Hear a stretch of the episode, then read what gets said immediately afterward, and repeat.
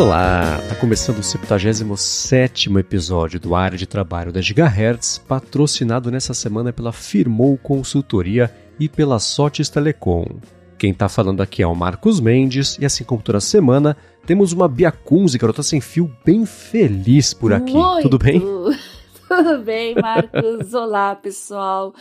Enfim, podendo descansar, estou de férias. E como eu tava te falando Aê! antes, eu ia tava pensando em pegar mais trabalho, aproveitar que eu tava trabalhando menos esse ano por causa do ritmo de estudos e tal. Mas eu tô muito cansada, gente. Eu não tenho férias desde a pandemia. Aí até conciliar trabalho, que foi uma loucura na época da pandemia, com estudos, e aí as federais resolveram fazer três semestres por ano para correr atrás do tempo perdido. Então, 2024 os calendários vão voltar ao normal. Só que eu tô simplesmente exausta.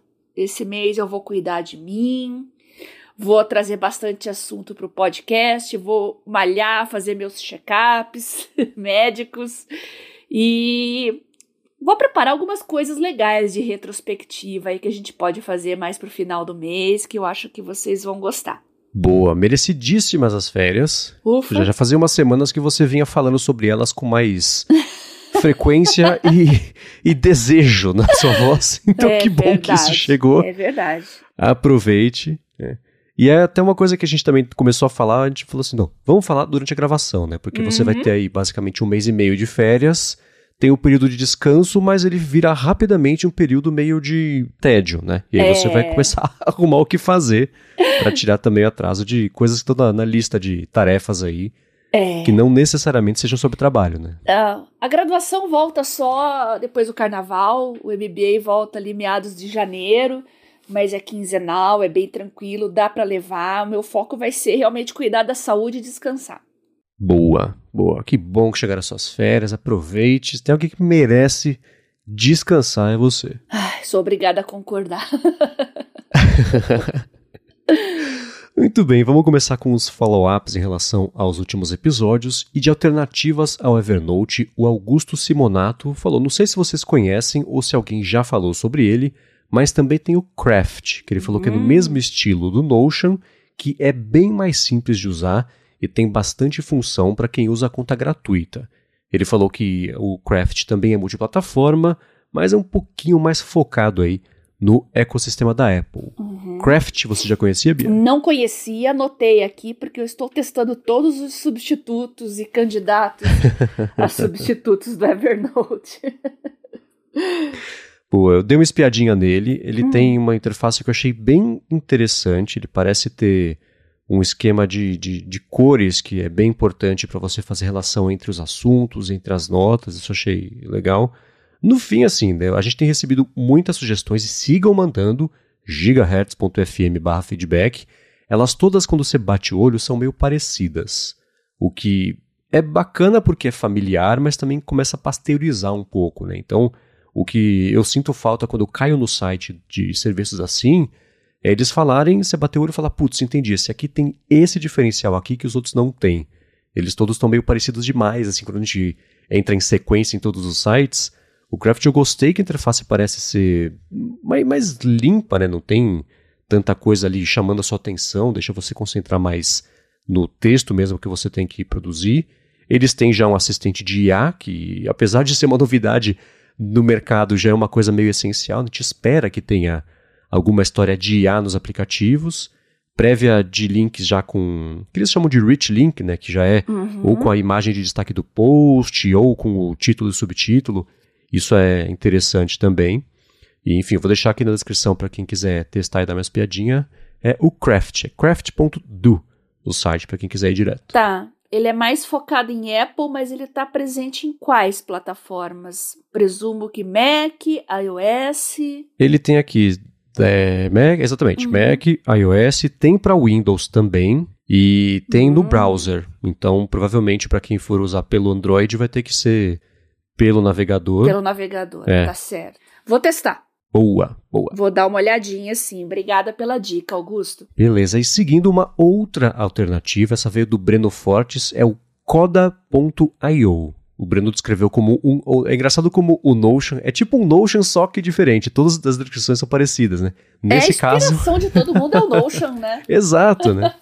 Ele falou que é um Notion uhum. muito melhorado quando se trata de tabelas com números e fórmulas. Opa! E esse já é o contrário do que eu falei sobre o Craft. Você já cai no site entende justamente essa parte que ele próprio falou, né? Que o Breno comentou. Tem mais essa cara, essa pegada mesmo de produtividade não numérica, Exatas. mas é exatas, exatamente. então, uhum. é... é uma plataforma. Exato. É interessante é, é, como os, os, aplicativos, ainda que eles tenham um, um objetivo em comum, eles abordam assim públicos às vezes um pouco diferentes, né? Sim. Então é, é interessante ver isso, justamente para dar a ideia de vocês aí se testarem, verem quais que são os mais adequados para o seu estilo de trabalho, de vida e adotar. Sim, uma coisa que eu achei poderosa, potencialmente poderosa, porque eu não mexi, mas ainda assim da demonstração, você dentro dele consegue fazer. Eh, eles chamam de applications, basicamente. Você liga, eles dão um exemplo do Gira. Você pega lá um Gira Sync Table, que deve ser uma API, alguma coisa já preparada para você usar e ligar isso com o seu Gira mesmo, né, que é um dos ambientes de, de trabalho do pessoal de colaboração vai, vai saber do que eu estou falando. E você constrói uma interface já para ser alimentada por esses dados que você linkou com a conta do Gira, e você constrói um aplicativozinho mesmo dentro dele para fazer administração de alguma tarefa, etc. Você até tem a opção de fazer seu próprio layout, os botões vão aqui, as tabelas vão aqui, aqui vão os gráficos. Então, isso eu achei interessante, tem que ver na prática a facilidade ou não né, de construir essas coisas. Mas ele pareceu ser uhum. bem poderoso para essa parte de você usar ele como um ponto de partida para ligar com as outras coisas do seu trabalho e centralizar nele a automação, a produtividade. Interessante, promissor, ou pelo menos a ideia aqui dele é o coda.io, C-O-D-A.io. Vai ter também aqui na descrição para quem quiser dar uma espiadinha.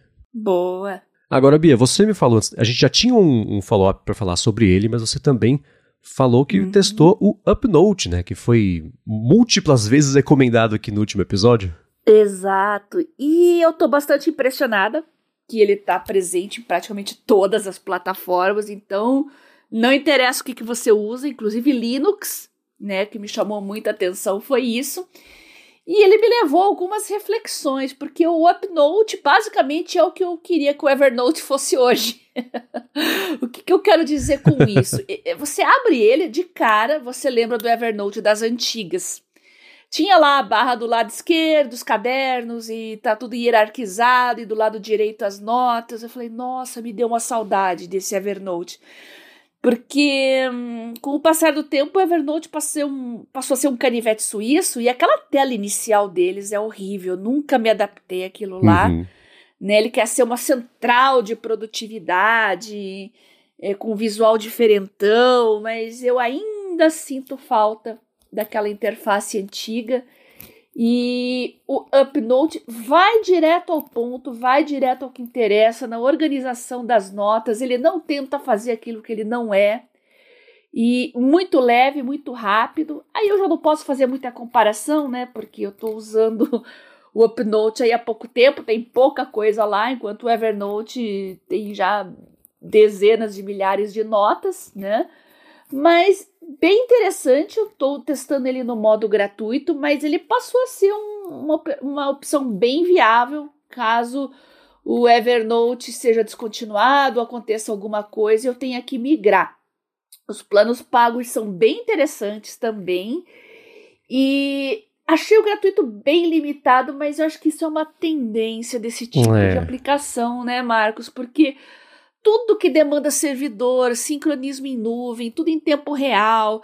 Agora estão entrando as ferramentas de, de IA, você tem que ter profissionais adequados, e esses profissionais são caros também. Tudo isso tem um custo elevado, tá? É um tipo de serviço que não dá para ser sustentado por anúncios, né? Diferente de um joguinho mobile, por exemplo, né, que gera uma receita considerável em anúncios, porque você está ali jogando, tem muito tempo de tela e tal. É um aplicativo de produtividade, isso aí é mais complicado, porque não tem. não é tão dinâmico, né? Então você tem um serviço caro que demanda servidor, demanda profissionais. e receita com anúncio não é sustentável, então vocês vão ter que aceitar, gente. Uma hora vocês vão ter que pagar por um serviço desses aí, se vocês quiserem ter realmente uma opção produtiva, poderosa e encaixada na, na, na rotina. Sim. Então tá aí, gostei bastante do Upnote. Para quem quer o Evernote das antigas, tá aí. É, esses serviços, a impressão que dá é que o teste é só para você ver mesmo se você se encaixa com a estrutura dele é, e se ele vai é. funcionar para você, né? Não é para usar no dia a dia mesmo. Uhum, é, é, literalmente exato. um teste, né? Não tem. É um teste. É, uhum. pois é. Uhum. Acho que o limite dele é 50 notas, se eu não me engano, no gratuito, né? Não dá para nada, né? Tô usando só para testar mesmo. Então, o objetivo é esse mesmo, dar um gostinho do serviço para o usuário, sem você podar ferramentas, que eu acho isso interessante uhum. também. Às vezes você quer testar uma funcionalidade, ah, não, tem que desbloquear no modo premium, sei lá o que, então você não tem a experiência completa. Então é mais fácil você colocar essas limitações mesmo do que podar ferramentas. Sim. O usuário tende, sim, com o passar do tempo, se ele gostar bastante, a assinar sem pensar duas vezes. Sim, é, eu acho estranho. Tudo bem, né? Cada produto tem a sua, a sua estratégia, etc. Mas você limitar o uso da ferramenta, a pessoa não sabe o que ela está perdendo, né? Então é, é difícil. É. Você tem que dar o, o, ela tem que experimentar o negócio inteiro para ver se funciona ou não. Né? É, eu lembro que eu baixei um, um aplicativo desses de PDF, eu não lembro nem o nome, porque ele era tão ruim, tão ruim. você queria testar as coisas, assim, tinha um cadeadinho lá, você não uh. consegue, aí você não consegue. Além de ter a limitação do, de PDFs que você podia abrir e tal, é, as ferramentas de edição, de PDF, assim, a maioria era bloqueada, então você passa mais raiva e desiste. Uhum. Foi o que eu acabei fazendo. Uhum. Tanto que eu nem lembro o nome, né, gente? Olha, acabei esquecendo, deletei da minha vida e da minha memória. Agora, você, na hora que estava falando sobre o Upnote, você me deixou com uma dúvida. Você já consegue se imaginar não usando mais o Evernote? Já está no mundo de possibilidades não Ai, ser mais a sua ferramenta? Não, não, ainda não. É difícil, né? Porque dá, dá muito trabalho pensar nisso agora, sabe? Uhum. Porque você já tem tudo de um jeito arrumadinho, uh, está acostumada com aquilo, são décadas de uso. É, eu tô testando as opções para conhecer mesmo, mas eu não me vejo migrando no momento. Caso eu precise no futuro, eu já vou ter as opções em mente aí e vai ser mais fácil direcionar minha migração. Mas por enquanto, levar minhas coisas para lá, não. Tanto que eu, eu começo a testar o serviço, eu não puxo as coisas que eu já tenho, eu começo a usar na rotina, crio notas novas, uhum. um, coloco PDFs, coloco pego coisas da internet, salvo imagens, esse tipo de coisa. É um uso rotineiro, né? Então, é realmente para ter uma opção para o futuro. Aí o Notion é legal, gosto bastante do Notion. E agora tem o Upnote aí, que foi promovido e está no pódio também É, não só no seu pódio, a K. Iron falou que ela foi pesquisar sobre, quando a gente comentou sobre a recomendação do Notion, ela falou: gostei da ideia, testei na viagem de casa dentro é, para casa, né, dentro do metrô, e ela falou que amou, é fácil e rápido. Ela já migrou os cadernos do Microsoft Loop para o Upnote e ficou muito bom e intuitivo uhum. e até visualmente também ficou bem melhor. É, o Loop é outro que eu tô testando, mas eu não vou falar dele por enquanto. Preciso usar mais e vou trazer também as minhas impressões mais para frente, tá? Boa. O Loop é relativamente novo, né? Então nem deu tempo ainda de é, quem tá usando é. se acostumar com ele, né? é, e tá entrando. Eu tô explorando a IA no Office aos poucos também, né? Tô usando mais no PowerPoint por enquanto. Uh, tô testando o Canva também, vou trazer para vocês. Aí o, o Canva já é um aplicativo antigo, né? É, confesso que eu tinha uma birra assim de fazer apresentações com, com ele. Primeiro que eu estava muito habituado ao PowerPoint, segundo porque ah, os alunos de faculdade, ensino médio, todos usam Canva. Eu não sei porque estudante gosta, e adolescente gosta tanto do Canva. Acho que é porque é bonitinho, tem os temas. Mas quando a pessoa vai fazer uma apresentação, eu olho já, de cara, eu sei que eu, foi feito no Canva. Então ele fica muito com cara de ensino médio e isso me irrita um pouco. Tá, compreensível. Não sei. É, é, não tem, não é um, uma coisa lógica, gente. Eu acho que é o estilo da fonte, não é uma fonte séria, assim. Os uhum. designers têm birra com o Comic Sans, né?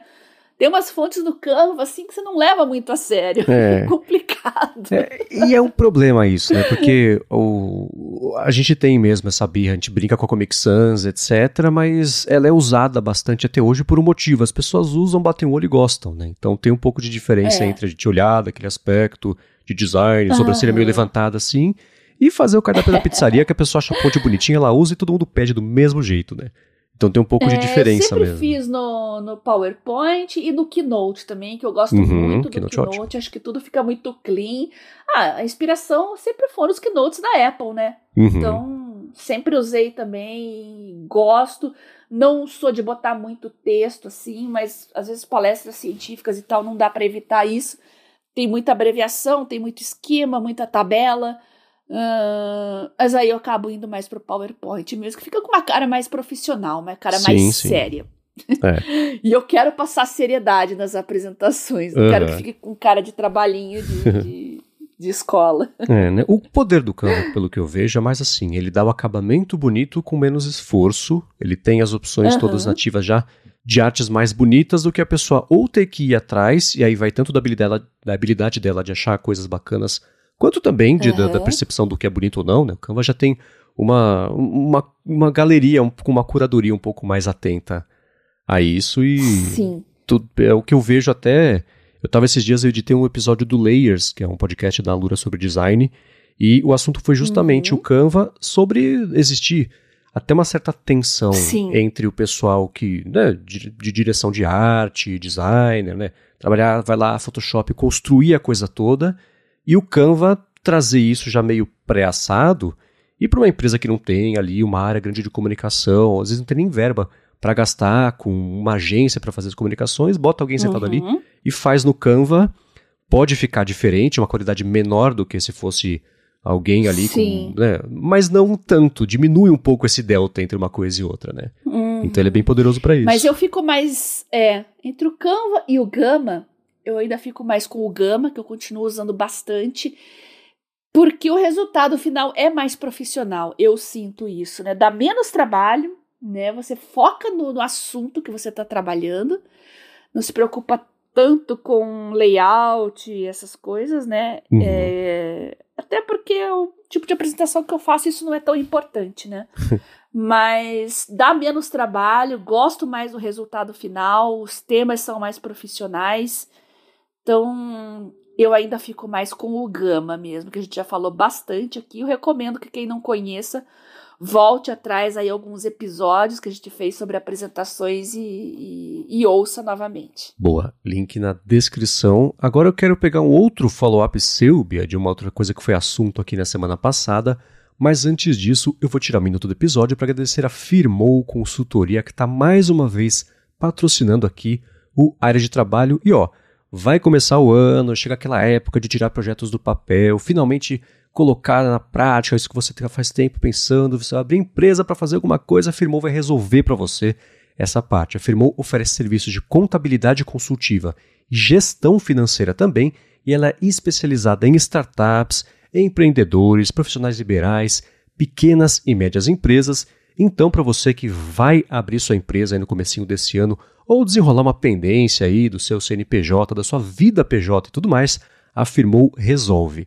Ela vai além de oferecer serviços de contabilidade do dia a dia e atua como uma mentora financeira para você e para sua empresa, e a gente aqui da Gigahertz conhece muito bem isso, porque foi graças ao serviço de paralegal da Firmou que a gente abriu a rede no ano passado sem atraso, sem burocracia, sem complicação. Ela resolveu do começo ao fim para a gente, o que para mim foi uma coisa inédita.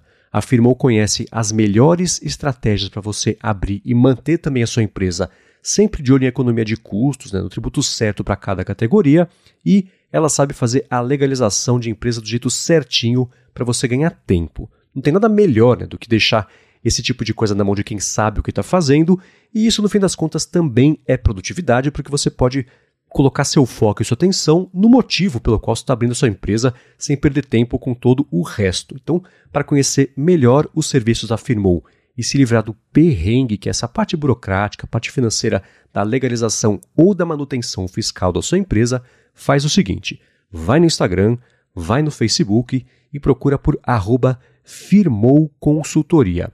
A Firmou está pronta para ajudar todo mundo que escuta a área de trabalho, independente da sua necessidade, e a gente tem certeza de que ela vai resolver tudo para você, assim como ela faz todo dia aqui para a gente. Então, mais uma vez, arroba Firmou Consultoria no Facebook ou no Instagram.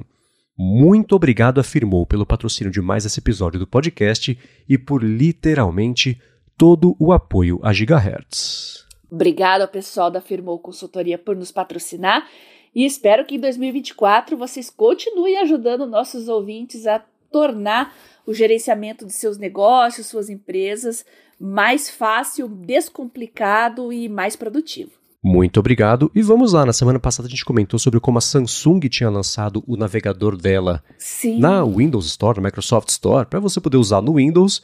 E Bia, você pôde usar no Windows? É, lembrando que é o Windows de Samsung, né, gente? Computador Samsung. Não sei por que isso, a gente comentou isso semana passada, é bem bizarro, né? Eu tenho. É um, meu computador é um bem antigo, que eu peguei para instalar o Linux nele, então ele tá com dual boot lá, ele tem só essa função.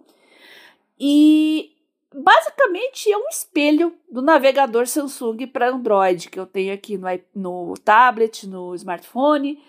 E uma coisa que eu já tinha esquecido de falar, e eu deveria ter falado, estava anotado aqui, eu esqueci, é, mesmo você tendo navegadores como o Firefox, o Edge, que você tem múltiplos dispositivos e você consegue sincronizar suas abas e conteúdos, uh, o navegador da Samsung, por ele ser nativo, ele se integra com outros aplicativos da Samsung que você usa rotineiramente, né? Por exemplo, você está no Samsung Notes e quer associar um lembrete para determinado dia, determinado horário de um, uma nota que você fez ali. Né? Você não abre um aplicativo de tarefas, digita. Você pega a caneta e anota um número de telefone, alguma observação, e você quer um lembrete para um determinado horário. Ele fica integrado com o Reminders. Uhum. No caso do navegador da Samsung, eu uso muito com o Samsung Notes porque às vezes eu estou fazendo alguma anotação e eu tenho ali um, alguma imagem da internet que eu preciso usar para ilustrar o que eu estou anotando, puxar seta. Eu consigo fazer isso através de arrastar e soltar pelo navegador. Então eu olho lá, jogo lá no Google Imagens, achei, só arrasto com o dedinho, jogo dentro da anotação e tá lá. Outros navegadores não permitem isso. Então, esse é um dos motivos mais interessantes para você usar o navegador da Samsung, que é integração com outros aplicativos da Samsung, né? Eu uso nativamente, como eu já falei, o Notes, o Reminder, o calendário, eu uso da Samsung também, por causa tudo dos recursos da S Pen. Basicamente é o que me mantém presa ao ecossistema, poder usar a canetinha em tudo. E com o navegador não, não é diferente. Então, se você tem é, um, um, Galaxy que tem Samsung Notes, um tablet que tenha os aplicativos da Samsung, os navegadores, vale a pena você instalar para usar multiplataforma. E você chega em casa lá, tá no Windows, né? Você tem lá 200 abas abertas no seu celular e quer ver do computador, pronto, tá, tá ali no computador também, é, de um jeito bem, bem simplificado. Em relação ao desempenho dele com outros navegadores, estava acostumado a usar o. Ah, no Windows é Firefox. Ah, tá, no com Firefox. Firefox e Edge. Então, comparando com o desempenho deles, como é que você colocaria esses três? Bem leve, muito leve, muito Legal. leve. É, até porque ele não tem tanta. não é tão completo quanto os outros, né? E meu uso é bem básico, é só sincronismo de abas, basicamente. Uhum. e no tablet eu uso muito esse recurso de arrastar e soltar as imagens para o Samsung Notes. Então, não espere muita coisa, mas a, a, a ideia é justamente integrar, né? É, eu acho que no momento que eu estou usando mais no computador é o Edge, porque eu deixo ele sempre lá, Uhum. ele está sempre aberto. e tá o Copilot junto, né? Então, me acostumei, porque eu já vou, quando eu vou pro computador, eu já vou usar alguma coisa no Copilot, ChatGPT ali, já tá tudo na mão. Uhum. Né, eu gostei muito da IA integrada no navegador. ah, isso é, em breve, mais rápido do que a gente imagina, vai virar meio essencial mesmo. Vai fazer falta quando não tiver, É. vai ser normal quando tiver. Né? Exato. Não vai ser um, um benefício. é, então, né? Já faz falta. né? Já tô. Olha o que, que fizeram comigo, tá vendo? Não consigo mais ficar sem. E ó, para vocês que estão escutando, para quem também testou, manda pra gente gigahertz.fm barra feedback, a gente quer saber de vocês. E eu pensei numa coisa, pessoal que estava empolgado com o ARC lá no começo quando saiu, manda pra gente também, atualiza a gente sobre como é que tem sido o uso, uhum. se vocês seguem usando, se já virou essencial, como a gente tá brincando aqui, ou se vocês voltaram atrás, porque durante o quando rolou o lançamento foi uma coisa muito forte. Eu sei que o pessoal, eu já ainda vejo, na verdade, alguns prints, o pessoal compartilhando uma função ou outra que segue usando, mas pra galera que estava apaixonada lá no começo, conta pra gente como é que tem sido esses últimos meses, porque deu uma sumida das notícias o Ark, né? Apesar de. Legal. Eu ter certeza de é. que quem gosta ainda tá gostando, conta pra gente como é que tá. Acho que pode ser é. interessante. Agora, Bia, uma coisa que você compartilhou comigo nessa semana foi sobre o João Lima. Ele usou o, aquela ferramenta de chat GPT para fazer o. de GPT, na verdade, para fazer GPTs customizados e ele falou que usou a base de testes e dissertações da CAPES, que é a Coordenação de Aperfeiçoamento de Pessoal de Nível Superior, para criar 100 GPTs que vão ajudar estudantes, professores e gestores a explorar o conteúdo acadêmico com IA. Ele fez um GPT, por exemplo, especializado em dados de testes a dissertações de direito, outro de filosofia, outro de medicina, outro de matemática. Ele falou que foram 90 GPTs para cada área de conhecimento, 9 para as grandes áreas e um GPT especial com metadados de mais de, um pouco mais, né, de um milhão, na verdade quase um milhão e meio de produções acadêmicas no Brasil desde 1987 até 2021. Eu imagino que ele esteja ainda fazendo acertos nisso, porque eu não encontrei, pelo menos do jeito uhum. fácil, os links para esses GPTs, mas está aí uma utilidade bem interessante do poder de fazer o GPT customizado, né? É, e eu compartilhei isso porque eu achei super interessante, tá mais do que na hora de ter um sistema mais inteligente para organizar essa bagunça que é esse sistema de teses e dissertações aí. O próprio PubMed, que acho que é o que eu mais uso para achar artigos, por exemplo, eu acho a busca deles muito ruim, né? Com o que a gente acha hoje com, com inteligência artificial, Aí quando você acessa o PubMed normal, você começa a pensar, nossa, dá para melhorar tanto isso aqui. então, nossa, colocar GPT aí para organizar, localizar mais facilmente qualquer tipo de conteúdo acadêmico publicado, olha, eu acho que vai ter mais acessos. Quem fez os seus trabalhos vai se sentir mais prestigiado, porque vai ser mais encontrado também. Uma coisa que é praticamente impossível, né, gente? Você sabe, faz TCC, faz uma dissertação. Às vezes você defende, apresenta, imprime, vai lá para a biblioteca e ninguém nunca mais toca naquilo, né? Uhum. Então é uma maneira também de fazer com que todos esses trabalhos circulem, mas por serem achados mais facilmente. Então adorei essa ideia, tá? Pô, e isso é uma coisa que eu acho que a OpenAI, eles até mandaram e-mail, foi no comecinho de dezembro, sobre como eles estavam fazendo ajustes nessa criação de GPTs customizados e eles adiaram ou, ou, estão mexendo ainda na parte de lançar uma GPT Store mesmo, que foi uma coisa que eles anunciaram junto dos GPTs customizados, porque é, a adoção disso foi tão grande, na verdade, que eles precisaram pausar a, a criação de contas novas pagas do ChatGPT, porque tinha muita gente usando, estava baleando lá o servidor. Mas é essa ferramenta de criação de GPTs customizados, especialmente desse jeito aí uhum. que o João Lima fez, de você subir uma base sua de conhecimento e usar o poder do GPT mais os dados específicos dessa base para criar esse GPT customizado, eu tenho certeza que é o que as pessoas mais vão usar justamente na parte de estudos, de trabalho, Exato. né? Porque isso é uhum. é muito poderoso, né? É basicamente é. você subir uma base sua só de coisas do Google e interagir com ele. Acho que é o jeito mais óbvio de explicar, né? Então, a parte interessante sobre isso é na ferramenta mesmo de criação, você poder dar os comandos, por exemplo, do que ele pode esperar que você pergunte para ele, a forma de responder. Então, sempre responda primeiro com, sei lá, um resumo e depois posta a coisa completa, que se eu tivesse tempo eu leio só o resumo. Esses ajustezinhos que dá para ir fazendo para depois usar como ferramenta, como ChatGPT customizado, isso é muito poderoso e todo mundo vai usar isso aí no espaço de, sei lá, seis meses. A parte ruim é que nesse momento, pelo menos, só dá para você usar um GPT customizado, mesmo que não tenha sido você que tenha feito, se você recebeu o link de um GPT customizado, se você for assinante do GPT Plus, que custa 100 reais por mês, é caro, né, bem caro. Uhum. Eu espero que eles façam ajustes aí de preço é, para mercados tipo o nosso, que o dinheiro não vale nada comparado com o dólar, né? Porque é, é aquela coisa, eles podem cortar o preço, vai reduzir o faturamento, mas mais pessoas vão assinar, então tem que fazer essa conta para compensar para todo mundo. Mas GPTs customizados, sem dúvida, são uma coisa que, é, como a gente estava brincando agora há pouco duas vezes, eu vou falar a terceira, vai virar a regra e não a exceção mais rápido uhum. do que a gente uhum. pensa, né? Exatamente. E GPT customizado é, é uma coisa que não tem limites às possibilidades, né? A gente comentou isso também em episódios anteriores, mas é quando você coloca o poder aí na mão do usuário que ele vai poder criar, é, a gente nem imagina, né? E eu convido os nossos ouvintes, vocês que têm ideias incríveis, legais também, estão pensando em usar esses GPTs customizados para alguma coisa na vida de vocês, na profissão de vocês, Compartilhe com a gente, tá? Manda para mim lá no meu Telegram, arroba biacunze, ou então no Twitter, arroba garota sem fio, que a gente vai adorar compartilhar com os demais ouvintes aqui. Mandem lá, por favor. E seguindo aqui, um último follow-up é o seguinte: a gente tem falado sobre os setups do pessoal que escuta aqui o podcast.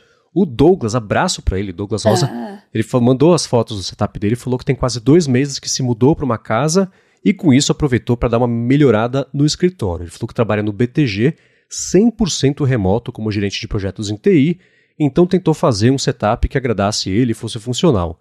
Ele falou que fez questão de colocar uma estante atrás dele, porque fica em reunião com a equipe o dia inteiro, e tem uma estante lá com referências ao nosso é. mundo nerd, geek, cultura pop, tem desde cubos Bem de legal. Rubik até personagens de Star Wars, tem ali um, uhum. um caderninho, eu não sei falar o jeito certo, então os bonequinhos, muito filme, DVD, né? ó a treta, ó a treta. É, não quero ofender ninguém. E o setup da mesa mesmo dele, eu achei interessante. Ele tem um monitor grandão, também com um ajuste, aquele braço ajustável, parece ser um wallpaper ali de, de, de Lisboa. Uhum. Junto também de um Mac, um tecladinho Bluetooth ali na frente, um outro laptop à direita, em cima do que parece ser uma impressora, tem até o Xbox ali no canto. Então, Uhum. Também dá pra ver que ele busca, na medida do possível, ter a menor quantidade de coisas ali na mesa. Tem duas impressoras que eu tô vendo, que eu achei curioso. Mas ainda assim. Dois laptops, acho que um é um tablet. Eu acho que o que tá abaixo do monitor ali com, a, com o mesmo é um MacBook, é um, é um tablet, MacBook. né? É um MacBook? É. Ah, tá. Porque eu vi dois computadores, né?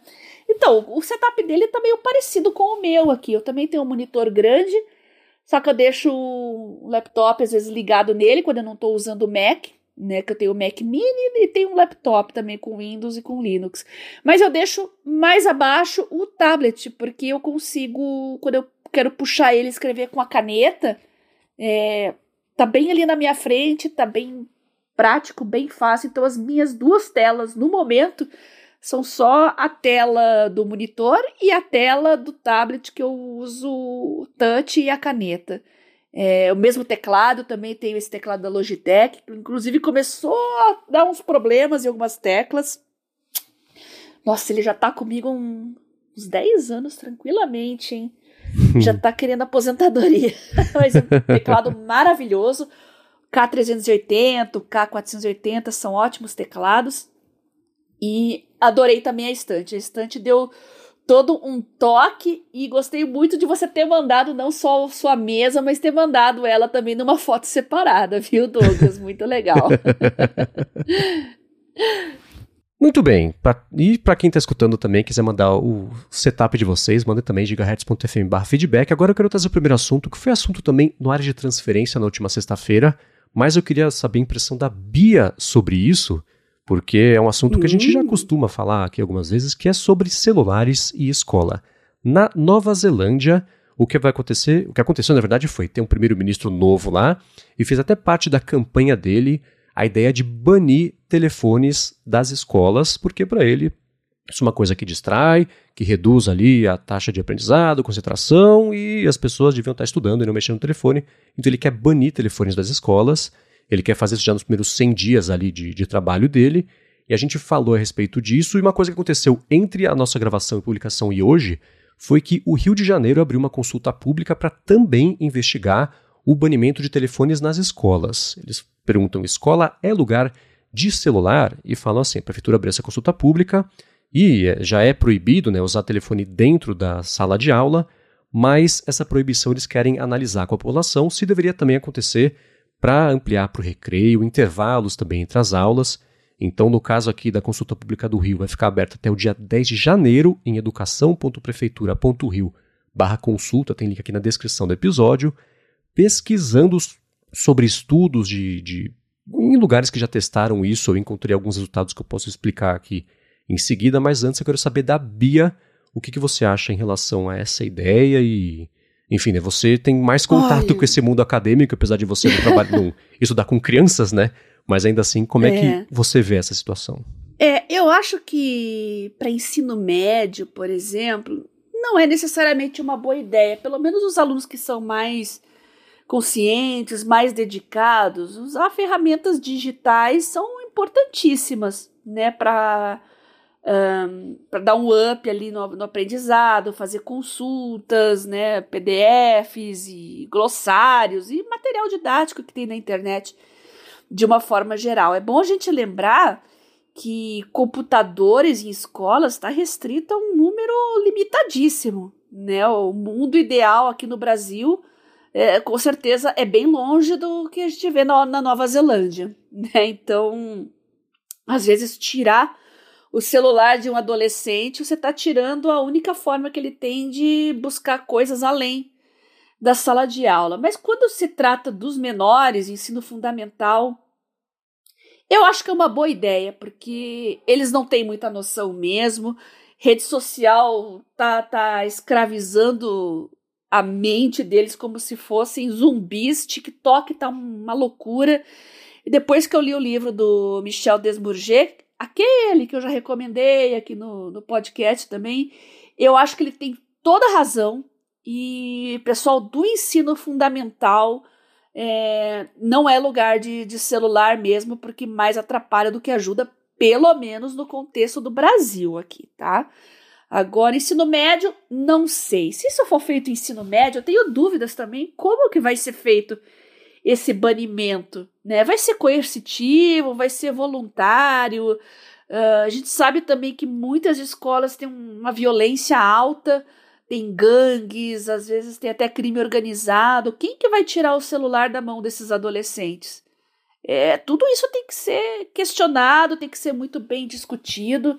E tem até o link aqui, né? Eu convido vocês a participarem, né? Vocês que são bastante ligados nesse assunto aqui. Acho que o nosso público é muito seleto, né? Tá muito. Uh, muito imerso nas novas tecnologias, muitos têm filhos, famílias, têm uma postura com os próprios filhos a respeito disso. Então, até o dia 10 de janeiro, vocês podem participar no link educação.prefeitura.rio barra consulta, tá? Acho bem importante a gente participar para entender mesmo a necessidade é, das crianças, dos adolescentes, as preocupações dos pais, dos professores, não só quem é do Rio, não. Acho que dá para a gente fazer uma bela discussão que no futuro pode se estender a outras cidades. Sim, sem dúvida. E se isso passar. Na verdade, eu acho que essa discussão vai ser levantada em outras cidades, independente se isso passar ou não no Rio de Janeiro, mas se passar especialmente, uhum. é, isso vai acabar acontecendo em mais cidades. Uma coisa que eu comentei no ADT, que eu vou falar rapidinho aqui, é que eu, assim, eu não invejo o trabalho de professores e professores hoje em dia que devem ter que lidar com esses problemas, porque se na minha época, é. né, frase de velho, na minha época, com Walkman e Discman já era o um inferno, imagina hoje em dia com telefones e o pessoal não conseguindo desgrudar pois da rede social. É. Né?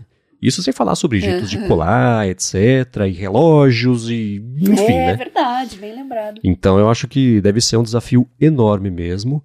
As pesquisas que eu encontrei, eu fiz uma pesquisa que foi superficial, então posso ter tido furos aqui é, nesse processo, indicam um aumento na produtividade de você tirar o telefone, ou na pior das hipóteses fica igual. Não encontrei nada que diz assim, ah, tirou o telefone da sala de aula, piorou o desempenho, o aproveitamento.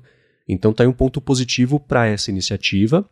Por outro lado, você excluir o, o a possibilidade digital na sala de aula, eu acho que é um retrocesso, porque é meio tentar tapar o sol com a peneira, né? Esse caminho não vai mais ter um mundo sem o telefone, então tentar da melhor maneira é. possível é. usar como ferramenta e não como um inimigo, né? É, principalmente no ensino médio, como eu falei, né? E aqui no Brasil, uh, novamente, né? Comparar Brasil com Nova Zelândia é complicado. Os alunos aqui que entram no ensino superior é, é assustador lidar com calor. Quem é professor universitário sabe o que eu estou falando. Eles não sabem simplesmente abrir um Word e digitar. É engraçado que no meu tempo, assim, a gente sempre colocava no currículo, né, que você conhece o pacote Office, eu não sei se existe hoje em dia, mas eu tô começando a achar que isso aí tá se tornando necessário de novo, viu? Porque eles uhum. não têm traquejo nenhum com o computador. E muitos que entraram esse ano aí no pós-pandemia, inclusive, o que é mais assustador ainda, que tiveram ensino remoto, uh, nunca fizeram ensino remoto via computador. Foi sempre pelo celular. Né? Não sei como é que conseguiram, né? O fato é que entraram no ensino superior aos trancos e barrancos, mas entraram. e é bem assustador imaginar que tudo foi feito via celular, mas isso é o Brasil, né, gente? Então vejam como nosso país é desigual e cheio de desafios, né? Então quando a gente propõe uma coisa lá para Nova Zelândia, a gente tem que pensar bem se vai funcionar aqui também, uhum. tá? Como eu disse, ferramenta de estudos, de consulta, de digitar trabalho, uh, ah, para muitos é só o celular. Impressionante isso. Uhum, é. é, a gente não é referência mais. É... outra idade, outra geração. Exato, exatamente. Né? Me é. pergunto como é que seria o comportamento hoje meu. Tento me ver naquela época na sala de aula, enfim, né? Agora, uma. E tem uma questão também sobre esse banimento que você falou, né? Como é que você garantiria que isso vai acontecer? Esse é um outro problema. Não invejo é. a, a, tarefa da pessoa que vai ter que olhar mochila por mochila para garantir que o telefone não está ali dentro, né? Vai ter que ter Meu detector Deus. de metal, sei é. lá, né? Enfim. Curioso para ver como é que vai ser a operacionalização disso aí. Eu ainda tendo a pensar que é um, um. Mesmo com os resultados positivos de onde foi o teste, eu acho que é um retrocesso, porque você, o, a coisa vai caminhar para frente e você vai seguir ali proibindo o telefone, o dispositivo. Acho meio, sei lá, como eu falei, tapar o sol com a peneira. Né? Você está tentando impedir uma coisa que é. já aconteceu. Uhum. Né? É, eu acho que em algumas escolas particulares, aquelas que têm uns métodos de ensino mais alternativos, assim, é. muitas já aboliram o celular, né? Buscam mais contato com natureza, ter um ensino mais progressista, mais voltado a, a, a, ao planeta, preocupações da, dessa nova geração e tal. Então, muitos têm um pouco de aversão à tecnologia, então esse banimento já acontece. Uhum. Mas, claro, isso é uma escolha dos pais que querem seguir por esse caminho, é, colocar os filhos num, num, contexto diferente, fugir um pouco do ensino massificado de hoje, compre completamente compreensível. Mas como é que vai fazer isso nas escolas públicas? Essa é, é a minha dúvida. Sim. Né? As escolas públicas são bem heterogêneas tem as escolas técnicas, que também são referência, mas também tem escolas com muitos problemas nas periferias. Então é muito desafiador isso, muito. Sim. E eu penso no longo prazo, né? O meu ponto é que isso daqui a 5, imagina daqui a 10 anos continuarem banidos os telefones. Tudo bem que, sei lá, a gente vai estar com headsets, não vai mais ter telefone, não sei. Mas ainda assim eu acho que é.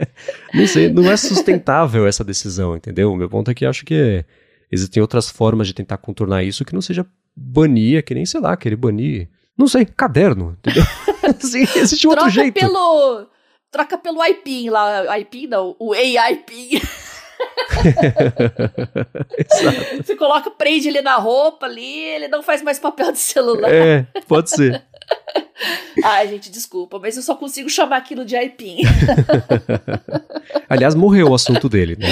Morreu, né? Falei para vocês, gente. Daqui a pouco todo mundo ia esquecer aquilo lá. Quando quando uma coisa gera um buzz muito grande, você vê que é meio forçado, desconfie, gente. Hum, desconfie. Hum, exatamente. Muito bem, agora eu quero encerrar aqui o episódio de hoje fazendo uma pergunta para Bia e ela vai pensando enquanto eu faço aqui o segundo patrocínio do episódio de hoje. A pergunta é a seguinte, né? Como é que o jeito com que você trabalha, que você estuda especialmente, evoluiu ao longo desse ano com as mudanças, não só a parte de IA, que isso é ah, óbvio que vai entrar na conta, mas ainda assim, sim. assim pensando na Bia de janeiro, na Bia de dezembro, como é que você ajustou o seu workflow para tirar mais proveito, deixar mais produtivo o seu dia, deixar melhor, mais rápido os seus processos, mas antes disso, eu vou tirar um minuto do episódio para agradecer a Sortes Telecom, que também está patrocinando o Área de Trabalho. A Sortes Telecom é uma operadora de voz e dados que oferece soluções de telefonia para empresas e ela tem um serviço de PABX na nuvem que é a solução perfeita para sua empresa ter mobilidade e facilidade na instalação de ramais e de linhas telefônicas. Com o PABX em nuvem da Sotes Telecom, você implementa ramais na sua empresa totalmente pela internet, sem precisar de uma nova fiação, de quebradeira, complicação, e ela dispõe de uma série de ferramentas de gerenciamento, como por exemplo um painel de relatórios online para você acompanhar as métricas das ligações das suas equipes. Além disso, com o PABX em nuvem da Sotes Telecom, você tem custo zero na comunicação entre a matriz e as filiais, então, além de ter facilidade para administrar os a mais e de ter acesso às métricas de ligações, você ainda por cima economiza com a comunicação interna. Já uma outra coisa legal é que nas regiões de São Bernardo e São Paulo, a Sotes Telecom oferece um link dedicado em fibra ótica para empresas então, para você que está procurando por qualidade de serviço, flexibilidade e baixos investimentos em serviços de voz, entre em contato com a Sotes Telecom que eles vão te ajudar. Acesse o site deles que é sotes.com.br, S-O-T-H-I-S.com.br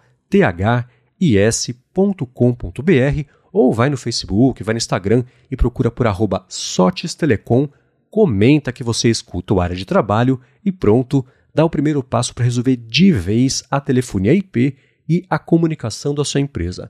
Muito obrigado a Sotes Telecom pelo patrocínio do área de trabalho e pelo apoio a toda a Gigahertz. Muito obrigado ao pessoal da Sotes Telecom por ter feito os nossos ouvintes mais produtivos, suas empresas mais tecnológicas e mais eficientes. Muito obrigado e vamos lá, Bia. Nesse um minuto e meio, você teve tempo de pensar como o seu ano inteiro mudou? Tive. Mudou muita coisa. Eu acho que eu vou deixar para me aprofundar mais para frente, mais nos próximos episódios aí com retrospectivas. Aí eu posso fazer fotos também para vocês, para vocês verem com mais detalhes. Mas claro, a gente falou muito de ChatGPT ao longo do ano e eu já falei também que o meu estilo de estudos mudou muito também eu passei a gastar menos tempo estudando e eu tive um desempenho muito melhor também em termos de notas e trabalhos e também direcionamento de carreira. Eu já sei para que área eu vou seguir, eu consegui bate, bater o martelo com relação a isso. Um, perder tempo fazendo apresentações também foi uma coisa que me ajudou demais. Eu tô, por isso que eu estou usando muito o Gama. Então, essas ferramentas de, de inteligência artificial aí para estudos é, vieram para ficar. Eu não consigo mais ficar sem. Uh, prova maior é tudo que eu falo aqui para vocês e até o meu navegador que está sempre aberto lá no desktop já tem o Copilot junto. Então, não fico mais sem, né? Mas outra coisa que mudou também Uh, a gente falou num episódio anterior aí da síndrome do pensamento acelerado, que embora eu esteja sempre com telas e canetas aqui na minha frente, eu também estou usando mais papel e caneta para me forçar a desacelerar o pensamento. Eu percebo que, embora eu consiga conciliar tudo de uma maneira muito eficiente quando eu estou escrevendo com a S-Pen, quando eu estou no, quando eu tô com telas, né? Eu sou muito rápida e muito eficiente. Quando eu preciso ficar mais reflexiva, ler um livro, ler um artigo, focar num determinado assunto e tomar anotações, eu tô preferindo fazer com papel e caneta porque eu escrevo mais devagar e isso me dá tempo para refletir mais naquilo que eu estou escrevendo. Né? E eu procuro muito também escrever no papel aquilo que eu li, aquilo que eu observei, uh, tirar as minhas conclusões sobre o que eu aprendi. Então eu sento, é quase um, um journal científico, né? O que, que eu aprendi a respeito daquele assunto. Então, se vocês quiserem saber como é que eu estou usando papel e caneta, vou mostrar mais para frente para vocês, mas acho que dá para resumir nisso, Marcos. Então, de um lado, ChatGPT, de la, de, do outro lado, a conciliação do analógico com o digital, uhum. papel uhum. com digital. é, o ChatGPT eu vou falar já já, né? Ele entrou mesmo no, no dia a dia aqui. Para mim, uma coisa que eu aprendi a fazer mais rápido foi o processo de pauta, gravação, edição, revisão, publicação aqui dos podcasts da Gigahertz. Isso entrou num, né, a gente lançou a rede em junho do ano passado, começo de julho talvez, finzinho de junho. Então, até o fim do ano, eu fui ainda achando, vai entrando no dia a dia, achando o processo, né? pegando a mãe até de editar com rapidez mantendo a qualidade, resolver um outro problema que acontece com um áudio, um caso excepcional ou outro.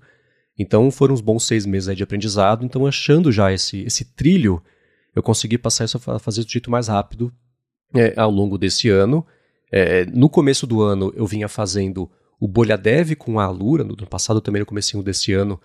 Então, era basicamente a mesma estrutura que eu fazia do loop matinal antes, sem a produção do roteiro, porque já chegava o material meio pronto para mim. Então, era mais também é, gravação, edição, revisão, publicação. O episódio curtinho, mas ainda assim ajudou a aprender mais rápido a fazer direito, o que é excelente, porque era diário também, né? Então, a agilidade dessas edições até permitiu que, junto da Gigahertz, eu absorvesse também a edição, etc., dos podcasts da Alura, também com a participação e apresentação do Hipsters Fora de Controle, que é o que eu falo que, que sai sextas-feiras sobre IA também.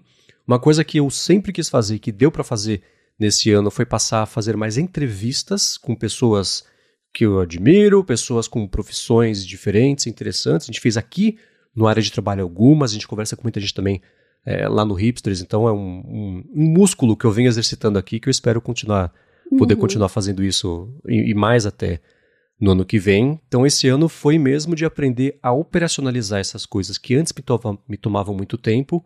Hoje aprendi a fazer de um jeito que eu acho que está melhor do que eu estava em janeiro, mas ainda assim de um jeito mais rápido e mais eficiente. E o ChatGPT tem me ajudado bastante em pesquisa e abordagem, por exemplo, de encontrar ângulos diferentes do que eu não estou, por exemplo, os textos do Mac Magazine que eu tenho feito, que eu tenho adorado fazer também. É, quando eu, eu, procuro por exemplos, coisas assim, eu faço a minha pesquisa, mas depois, ó, eu estou fazendo um texto que tem esse esse exemplo aqui, me ajuda a lembrar de outras coisas, outros casos que aconteceram que eu não consegui lembrar. Às vezes pipoca um ou outro.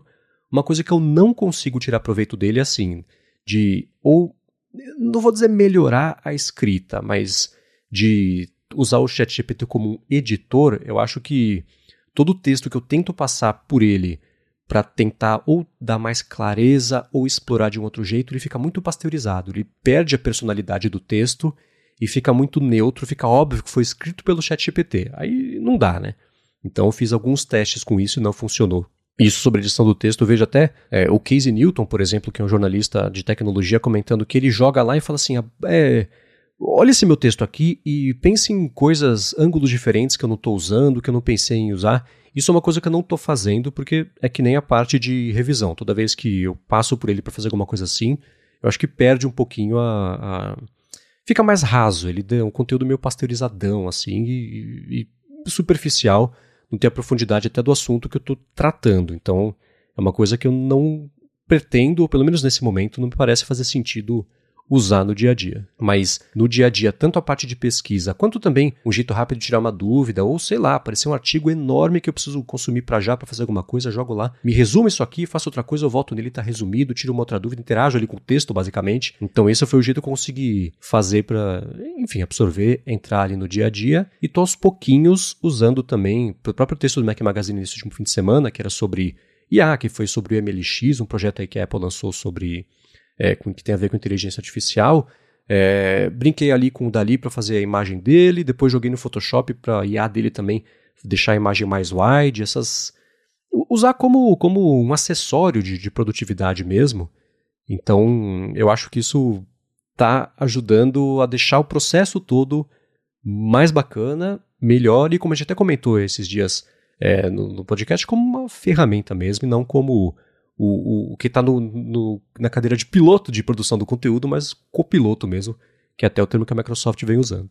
E eu gostaria de saber dos nossos ouvintes o que, que mudou no dia a dia deles em termos de ferramentas de produtividade. Claro, vai ter muita inteligência artificial aí também, mas especifiquem mais o que, que vocês usaram, como vocês usaram, o que, que mudou no dia a dia, se vocês incorporaram coisas novas Pode não ser só softwares, pode ser também dispositivos, né? Computador, smartphone, um, algum monitor de saúde, né? Uma smart band, um smartwatch. Contem tudo pra gente. A gente vai fazer um, um apanhadão aí no final do ano, fazer uma retrospectiva de melhores e piores, tá? E já vou adiantando que vocês vão se surpreender com os meus piores. vocês vão levar um susto. então, só pra, pra gente fechar aqui, vocês já sabem, né? Telegram, arroba Biacunze. Vocês podem mandar o feedback, pode mandar print, pode mandar áudio, qualquer tipo de conteúdo, tá? E o Twitter, arroba Garota Sem Fio. Boa, eu sou MVC Mendes lá no Mastodon, no Instagram e no Threads também. Apresento aqui na Gigahertz o Área de Transferência toda sexta-feira com o Gustavo Faria, Bruno Casemiro também com o Guilherme Rambo, apresento o Hipsters Fora de Controle para a Lura. Às segundas-feiras na Lura tem uma fonte sobre o que está acontecendo com a Apple, eu faço com o Felipe Espósito e escrevo todo sábado para o Mac Magazine. Obrigado, como sempre, a vocês que deixam reviews, avaliações, que recomendam o podcast. Obrigado aos patrocinadores do episódio de hoje, que foram a Sortes Telecom e a Firmou Consultoria. Obrigado a você, Bia, por nos ajudar a ter uma vida cada vez mais produtiva. Eu que agradeço você, Marcos, pelo convite para participar desse projeto. Nossos ouvintes sempre mandando dicas, sugestões, comentários muito legais e nossos patrocinadores que viabilizam que tudo isso aconteça. Vocês podem me procurar no Twitter, no Telegram. Eu vou aguardar vocês para os melhores do ano, que eu também quero saber uhum. o que, que, uhum. foi de melhor e de pior. Não tenham medo de falar dos piores, não, tá? Podem falar numa boa, os arrependimentos, coisas que vocês compraram que não deu certo. Queremos saber de tudo, tá bom? Beijoca sem fio a todos e até semana que vem.